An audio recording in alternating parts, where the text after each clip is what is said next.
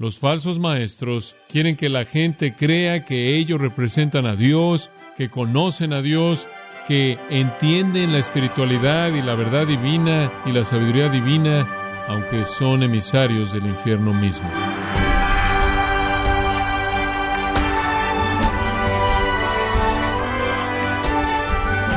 Bienvenido a su programa Gracias a vosotros con el pastor John MacArthur. Para sorpresa de muchos, Jesús tuvo enfrentamientos fuertes con los falsos maestros. Estos eran hombres que rechazaban la verdad bíblica y promovían errores peligrosos entre el pueblo de Dios. Confrontación o conversación. ¿Cuál es la mejor manera de interactuar con aquellos que niegan las verdades básicas de la doctrina cristiana?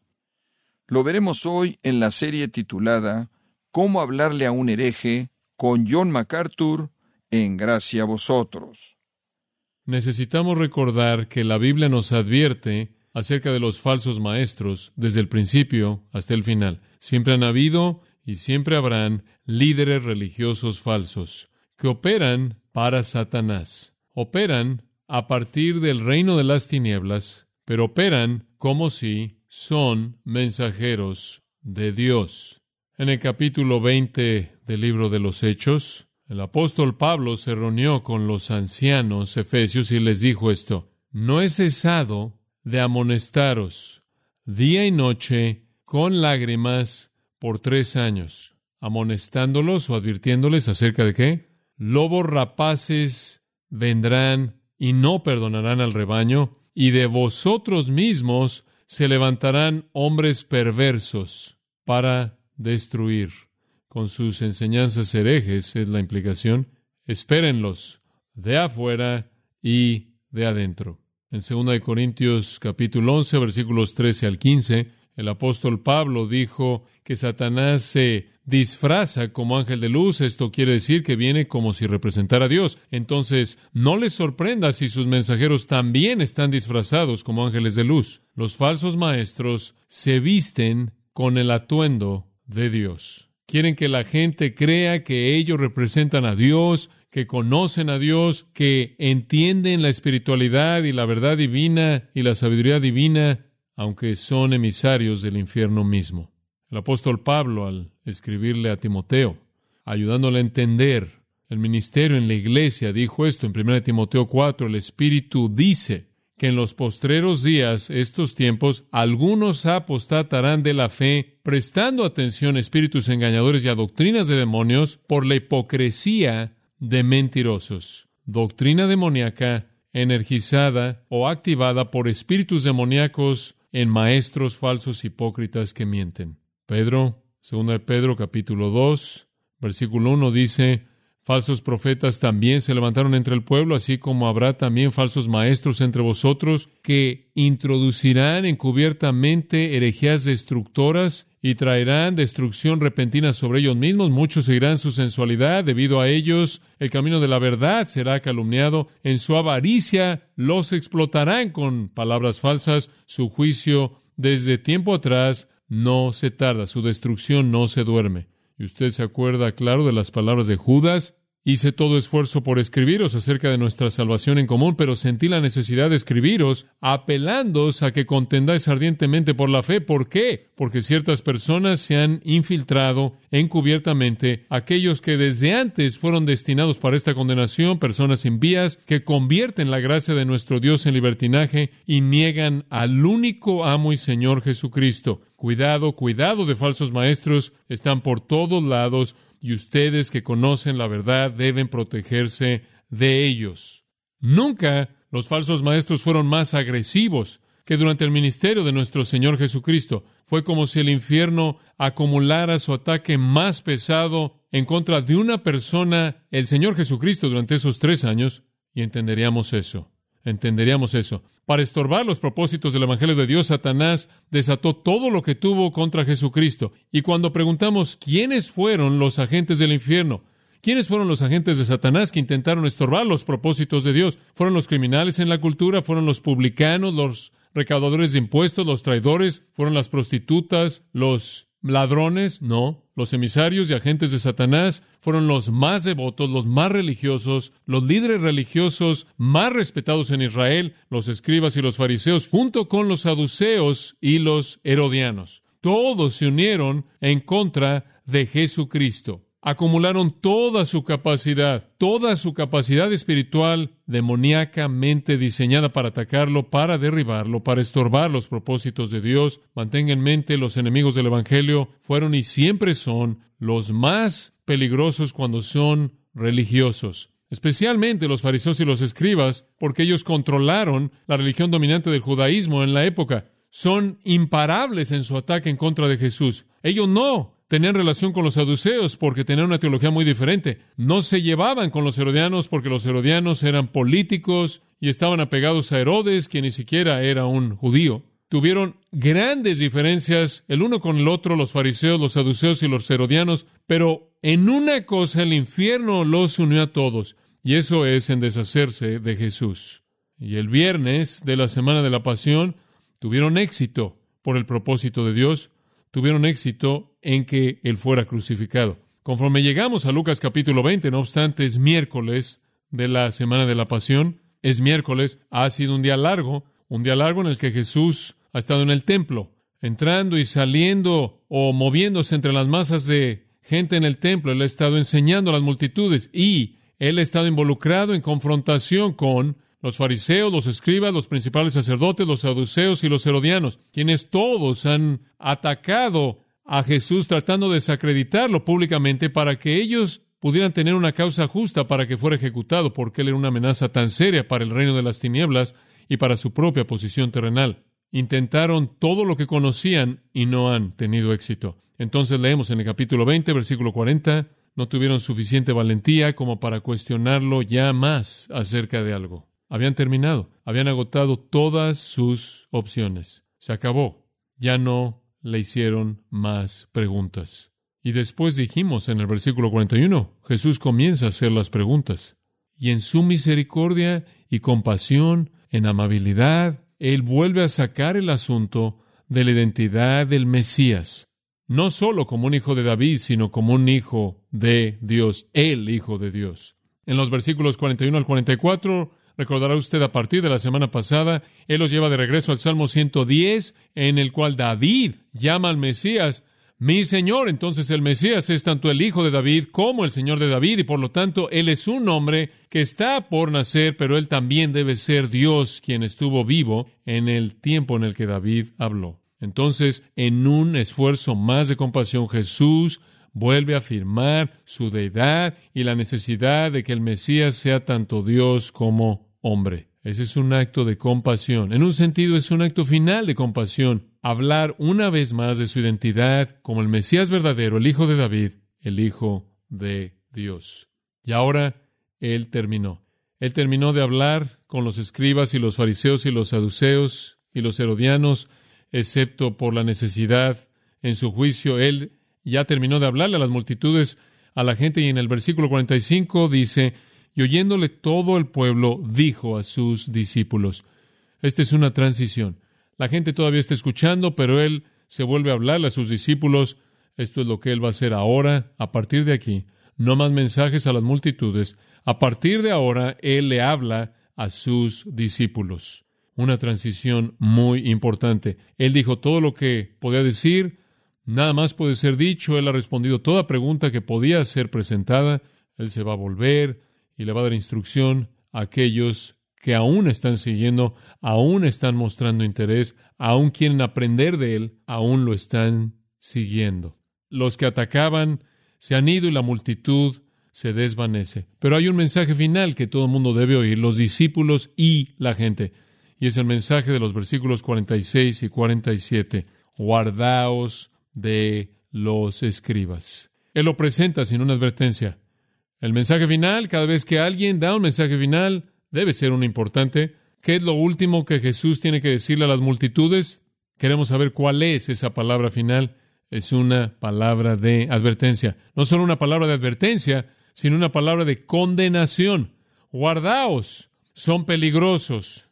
Ellos van a recibir una mayor condenación. Al final del versículo 47. Entonces él advierte a la gente de ellos y él pronuncia condenación sobre ellos. Palabras muy fuertes. Ahora, antes de que veamos esto, permítame enmarcar la importancia de este texto en un contexto actual. Muy bien, escribió un libro titulado La verdad en guerra. Es el último en una serie de libros a lo largo de los años que he escrito para hablar de lo que creo que son errores peligrosos que existen en la iglesia. Escribí el libro La verdad en guerra para exhibir y traer el juicio de la palabra de Dios en contra de las aberraciones y peligros de un nuevo movimiento llamado la iglesia emergente o el movimiento de la iglesia emergente. Realmente relativismo postmoderno corrompiendo a la iglesia. Se ha metido entre personas que se llaman evangélicas que ahora rechazan la certeza doctrinal, la claridad de la escritura y la exclusividad del evangelio. Voy a repetir eso. La marca de este movimiento es un rechazo de la certeza doctrinal, la claridad de la escritura y la exclusividad del evangelio es neoliberalismo. Es simplemente el liberalismo antiguo que destruyó a las denominaciones grandes en este país. La teoría de crítica más elevada antigua es el liberalismo antiguo que ha regresado en una nueva vestimenta, por así decirlo, llamando a la camaradería, a la tolerancia con aquellos que no creen en el Evangelio, que ni siquiera creen que el cristianismo es la religión verdadera exalta las virtudes del diálogo generoso abierto en lugar del dogmatismo, llama al respeto, la tolerancia y la diversidad. Y simplemente para unirlo todo, han encontrado una palabra clave para definir lo que marca el movimiento de la iglesia emergente, es la palabra conversación. Esa es su palabra. Quieren involucrar a todo mundo en una conversación para que todos podamos contribuir con nuestro entendimiento espiritual. Uno de los líderes del liberalismo antiguo fue un hombre llamado Harry Emerson Fosdick. En 1928, Fosdick dijo esto: Muchos predicadores habitualmente caen en lo que llaman sermones expositivos. Toman un mensaje de la Escritura y proceden a partir de la suposición que la gente que asiste a la iglesia esa mañana están muy preocupados por lo que el pasaje significa. Pasan su media hora o más en una exposición histórica del versículo o capítulo terminando con alguna aplicación práctica para los que oyen. ¿Podría algún procedimiento estar predestinado de manera más cierta a ser aburrido y a ser inútil? ¿Quién seriamente supone como un hecho que uno enciende la congregación, le preocupa comenzar con lo que Moisés, Isaías, Pablo o Juan quisieron decir en esos versículos en especial, o vinieron a la iglesia muy preocupados por esto? Nadie más quien le habla al público supone que el interés vital de la gente se encuentra en el significado de palabras que se hablaron hace dos mil años atrás. Entonces Fosdick hace una profecía en 1928. El futuro, dice él, pertenece a un tipo de sermón que puede ser mejor descrito como una aventura en el pensamiento cooperativo. Conversación. Una aventura en el pensamiento cooperativo. 1928. 2005. Uno de los líderes del movimiento emergente dice, nuestros sermones no son lecciones que definen de manera precisa la creencia, como lo son historias que le dan la bienvenida a nuestras esperanzas e ideas y participación. Tengamos una conversación.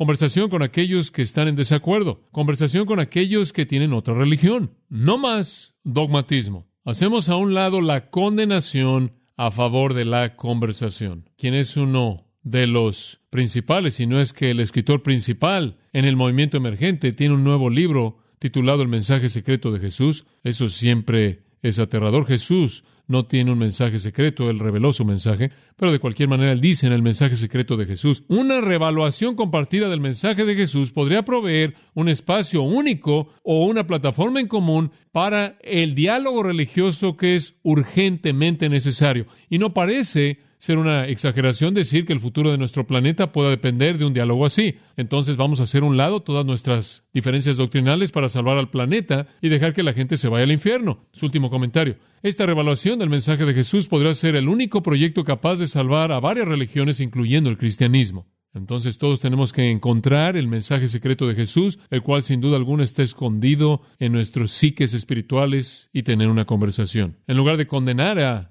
estas otras religiones, necesitamos sentarnos y tener una conversación y aprender de su espiritualidad, aprender de su experiencia espiritual, aprender de Dios en ellos. Otro promotor prominente en el movimiento emergente. Esto es lo que dice, y cito, lo que tenemos que hacer es mostrarnos respeto el uno al otro y hablarnos el uno al otro con un sentido de que aun si la gente no se convierte, son el pueblo de Dios, Dios los ama, y no emitimos el juicio de quién se va al cielo y quién se va al infierno. Creo que lo que todos tenemos que hacer es dejar el juicio en Dios. La idea es que simplemente tenemos que ser generosos con todo mundo. Esta es la conversación. Usted puede tenerla con cualquier persona y todo mundo porque no tenemos claridad doctrinal. No sabemos cuál es la interpretación real de la escritura. Ahora todo eso para decir esto. Cuando escribí La verdad en guerra, el libro, tuve curiosidad de ver cuál sería la respuesta. La respuesta de la gente de la iglesia emergente fue que no les gustó. No me sorprendió. Y la respuesta fue esta.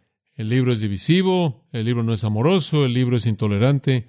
Y dijeron, si realmente me preocupara la gente y si realmente tuviera el Espíritu de Jesús, humildemente me uniría a la conversación y abrazaría abiertamente las ideas espirituales útiles en otras religiones. Conversación, ¿eh?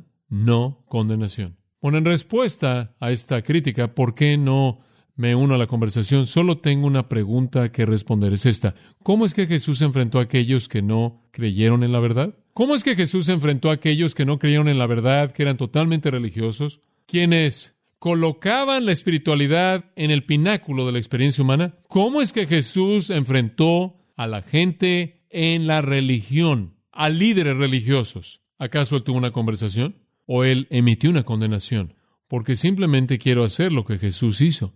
Bueno, es claro que Jesús no se involucró en una conversación postmoderna. Él no trató en algún diálogo abstracto relativista, hablando de temas de espiritualidad hablando de ideas acerca de Dios e ideas acerca de sí mismo como Jesús, que eran tan flexibles como el hule. Aquí están las palabras finales de nuestro Señor acerca de líderes religiosos. No gente no religiosa, sino religiosa. Líderes religiosos judíos. Y lo que él dice aquí, francamente, no es nuevo. Regrese al capítulo 11 de Lucas.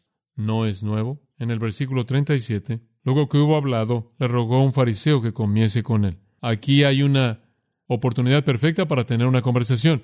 Este ni siquiera es un contexto formal. Esta ni siquiera es una sinagoga, un sermón o una reunión pública en el templo. Esta es comida en la casa del fariseo. Y entrando Jesús en la casa, se sentó a la mesa.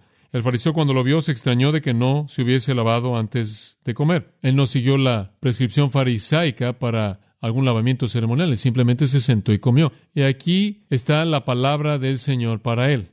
Pero el Señor le dijo, ahora bien, vosotros los fariseos limpiáis lo de fuera del vaso y del plato, pero por dentro estáis llenos de rapacidad y de maldad. Esa es una conversación corta. Esa es una conversación que no va a ir a ningún lugar. Y después, para empeorarlo, versículo 40, necios, el que hizo lo de fuera, ¿no hizo también lo de dentro? Pero dad limosna de lo que tenéis y entonces todo os será limpio. Mas hay de vosotros, fariseos, que diezmáis la mente y la ruda y toda hortaliza, y pasáis por alto la justicia y el amor de Dios. Esto será necesario hacer sin dejar aquello. Hay de vosotros, fariseos, que amáis las primeras sillas en las sinagogas y las salutaciones en las plazas. Hay de vosotros, escribas y fariseos hipócritas, que sois como sepulcros que no se ven, y los hombres que andan encima no lo saben. Esa es una conversación excepcional. Están siendo contaminados. Lucas capítulo 12, versículo 1, cuando esta multitud enorme viene, había tantos que se estaban pisando el uno al otro, él comenzó a decirle a sus discípulos, en primer lugar, guardaos de la levadura o de la influencia de los fariseos, la cual es de hipocresía.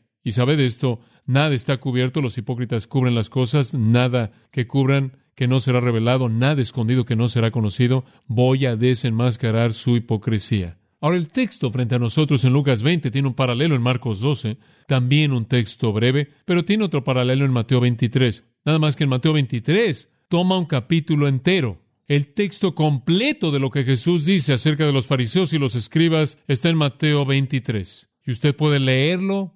No, vamos a cubrirlo hoy, pero es el texto completo de lo que Jesús dijo en ese miércoles, del cual Lucas únicamente nos da una parte pequeña. Es una denuncia fuerte, una diatriba fuerte en contra de los líderes religiosos falsos. No hay conversación, no hay camaradería, no hay diálogo, no hay cooperación, confrontación, condenación. Sin compasión, no. Recuerda el capítulo 19, versículo 41, cuando él vino a la ciudad, ¿qué hizo? Él lloró. Y acabamos de volver a oír que les declaró que él es el Mesías, el Hijo de David, el Hijo de Dios. Ese es un esfuerzo misericordioso de nuevo por declarar quién es Él. Estos días están llenos de tristeza por parte de Él y llenos de compasión, conforme Él les presenta una invitación para que ellos crean. Pero cuando la compasión se ha agotado y las invitaciones se han acabado, usted tiene condenación. Ahora veamos el texto. Tres puntos. Una precaución, caracterización, condenación. Veamos la advertencia. Muy simple. Guardaos de los escribas. Guardaos de los escribas. En el registro extensivo de Mateo de la denuncia del Señor es guardaos de los escribas y de los fariseos. Los escribas eran fariseos. Los escribas eran fariseos. Eran los expertos en la ley. No todos los fariseos eran escribas, pero los escribas eran fariseos. Habían fariseos que no eran escribas, pero los escribas eran fariseos. Eran los expertos en la ley. Eran la secta legalista de justicia personal. De hecho, los judíos tenían un dicho. El dicho iba así. Moisés recibió la ley y se la dio a Josué. Josué recibió la ley y se la dio a los ancianos. Los ancianos recibieron la ley y se la dieron a los profetas. Los profetas recibieron la ley y se la dieron a los fariseos y a los escribas. Eran los tesoreros de la ley de Dios. Eran a los que se les había dado el depósito, eran los expertos, eran los expertos de Israel. Ahora recuerde, usted tiene un reino teocrático en donde la ley es vista como la ley de Dios, no solo la ley bíblica, sino la ley de la tradición, las leyes que habían sido cultivadas a lo largo de los años. Todo ese conjunto de leyes era visto de una manera teocrática, todo era la ley de Dios. Entonces, aquellos que conocían la ley de Dios, interpretaban la ley de Dios y aplicaban la ley de Dios, eran los expertos en Israel. No solo eran los fariseos y rabinos y sacerdotes y otros, que ayudaban a entender el significado de la escritura, sino que también interpretaban toda la ley, no solo en su interpretación, sino en su aplicación. Eran los expertos en la ley en Israel. Se preocupaban por todos los asuntos legales. Eran la fuerza dominante en el judaísmo, no solo en términos religiosos, sino sociales. Ellos se encargaban de todos los asuntos legales para la gente. Propiedad, patrimonio, contratos, resoluciones. Todas esas cosas estaban en las manos de estos expertos. No era diferente entonces de lo que es para nosotros. Todos los asuntos legales en últimas terminan en las manos de expertos que llamamos abogados, y así terminó en las manos de los escribas. Pero desde el punto de vista de ellos, todo era sagrado. Y todo lo que emitían, toda posición que adoptaban, de hecho, supuestamente, era una representación de Dios y lo que Dios quería. Una administración o mayordomía, por así decirlo, de Dios. ¿Por qué? Debido a que ellos eran entonces los agentes de Dios, ellos tenían un peso enorme y confianza, la gente no tenía dónde volverse porque no había otro que no fueran los escribas que manejaran sus asuntos. Él advierte a todo mundo, tanto a la multitud y a los discípulos, a que se guarden. Proséguete a Po, guárdense en contra de. ¿Cómo va usted a hacer eso? ¿Cómo es que usted va a hacer eso? Debido a que están en todo, ¿cómo es que usted se va a extraer a sí mismo de este ambiente teocrático en donde todo está en manos de los escribas y ellos emiten su voluntad en todo? Lo último que Jesús les dijo es, básicamente son hombres buenos, tienen intenciones religiosas, tienen algún entendimiento espiritual, tengamos una conversación con ellos. Empújenlos, evítenlos, aléjense de ellos. Como Judas 23 habla, van a mancharse su ropa, o se van a quemar si se acercan mucho. ¿Por qué son una amenaza tan seria? Porque no son piadosos, no conocen a Dios, no tienen sabiduría espiritual, son destructivos, son agentes de Satanás, enviados para pelear en contra de los propósitos de Dios. ¿Entiende usted? Y esto es algo tan elemental y lo he dicho tantas veces a lo largo de los años, la religión falsa nunca refrena la carne. Entonces estas personas, todos operan como el peor de los no regenerados, nada más que no es aparente en la superficie. La religión falsa no puede someter el corazón miserable, que solo puede ser sometido por la regeneración. Y eso solo sucede mediante la verdad del Evangelio. Entonces siempre van a hacer una cosa por fuera y algo más por dentro. Guardaos de ellos. No son piadosos, no tienen nada espiritualmente que ofrecer, no pueden darle nada que sea benéfico, son destructivos, son mortales, son peligrosos, no se acerque a ellos, se va a quemar, se va a manchar, aléjense. De la precaución viene la caracterización. Aquí está cómo los caracteriza él. Versículo 46. Guardaos de los escribas que gustan de andar con ropas largas, llaman las salutaciones en las plazas y las primeras sillas en las sinagogas y los primeros asientos en las cenas, que devoran las casas de las viudas y por pretexto hacen largas oraciones. ¡Wow! Todo eso lo resume una palabra. Hipócritas. Toda la gente en la religión falsa son hipócritas. No conocen a Dios, no conocen a Dios. Usted no puede llegar ahí a menos de que sea por Cristo. Nuestro Señor no se refrena. El elemento primordial es que todos son farsantes espirituales. Todos son fraudes espirituales. Ahora su audiencia estará muy familiarizada con este tipo de cosas que hacían. Avancemos a lo largo de estas seis. En primer lugar, les gusta andar con ropas largas. La palabra griega stolé, de la cual obtenemos la palabra estola, esa palabra antigua, una túnica hasta el piso, y comienzan a desarrollar túnicas que eran muy diferentes de las túnicas de otras personas. Eran túnicas que tenían ciertas cosas pequeñas en ellas, marcas y cosas sofisticadas, se vuelven únicas y elegantes y túnicas caras que los identificaban como las personas santas. Ellos extienden los flecos de sus mantos. Mateo 23, 5 dice, y eso viene del Antiguo Testamento. En el Antiguo Testamento, ahí atrás en números, 15 versículos 38 al 40, Dios había ordenado que los judíos podían colocar pequeños flecos en la parte de abajo de la túnica y realmente era una especie de símbolo pequeño maravilloso para recordarles la ley de Dios. A donde quiera que usted va a ver eso y le recuerda de la ley de Dios. Jesús las tenía en su túnica, de acuerdo con Mateo 9:20, eso era lo que hacían. Pero los escribas y fariseos extendieron los flecos no para que fuera una mejor herramienta de memoria, sino para que fueran más ostentosos.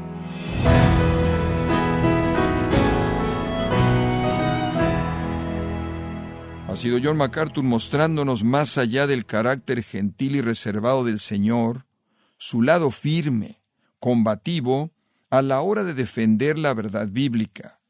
Esto es parte de la serie Cómo hablarle a un hereje, aquí en Gracia a vosotros. Estimado oyente, tenemos disponible el nuevo libro titulado Jesús Preguntas y Respuestas, escrito por John MacArthur. Este libro le ayudará a entender quién es Jesús y puede adquirir su copia de Jesús Preguntas y Respuestas en gracia.org o en su librería cristiana más cercana. Y también le quiero recordar que puede descargar todos los sermones de esta serie Cómo hablarle a un hereje, así como todos aquellos que he escuchado en días, semanas o meses anteriores en gracia.org. Si tiene alguna pregunta o desea conocer más de nuestro ministerio, como son todos los libros del pastor John MacArthur en español, o los sermones en CD que también usted puede adquirir, escríbanos y por favor mencione la estación de radio por medio de la cual usted nos escucha en gracia a vosotros. Es importante conocer no solo el país y ciudad de donde usted nos escucha, sino también la radio. Para quienes contactan nuestro ministerio por primera vez, pueden solicitar una copia del mensaje de promoción sin costo alguno, un mensaje por oyente únicamente. Si usted vive en los Estados Unidos o Puerto Rico, escríbanos a Gracia Vosotros, P.O. Box 4000, Panorama City, California 91412 o puede escribirnos a través del siguiente correo electrónico radio arroba Y queremos agradecerle desde el fondo de nuestro corazón su tiempo y sintonía, y en nombre de John MacArthur y del personal de este organismo, invitarle para que nos acompañe en la próxima edición y así juntos continuar desatando la verdad de Dios un versículo a la vez, en gracia a vosotros.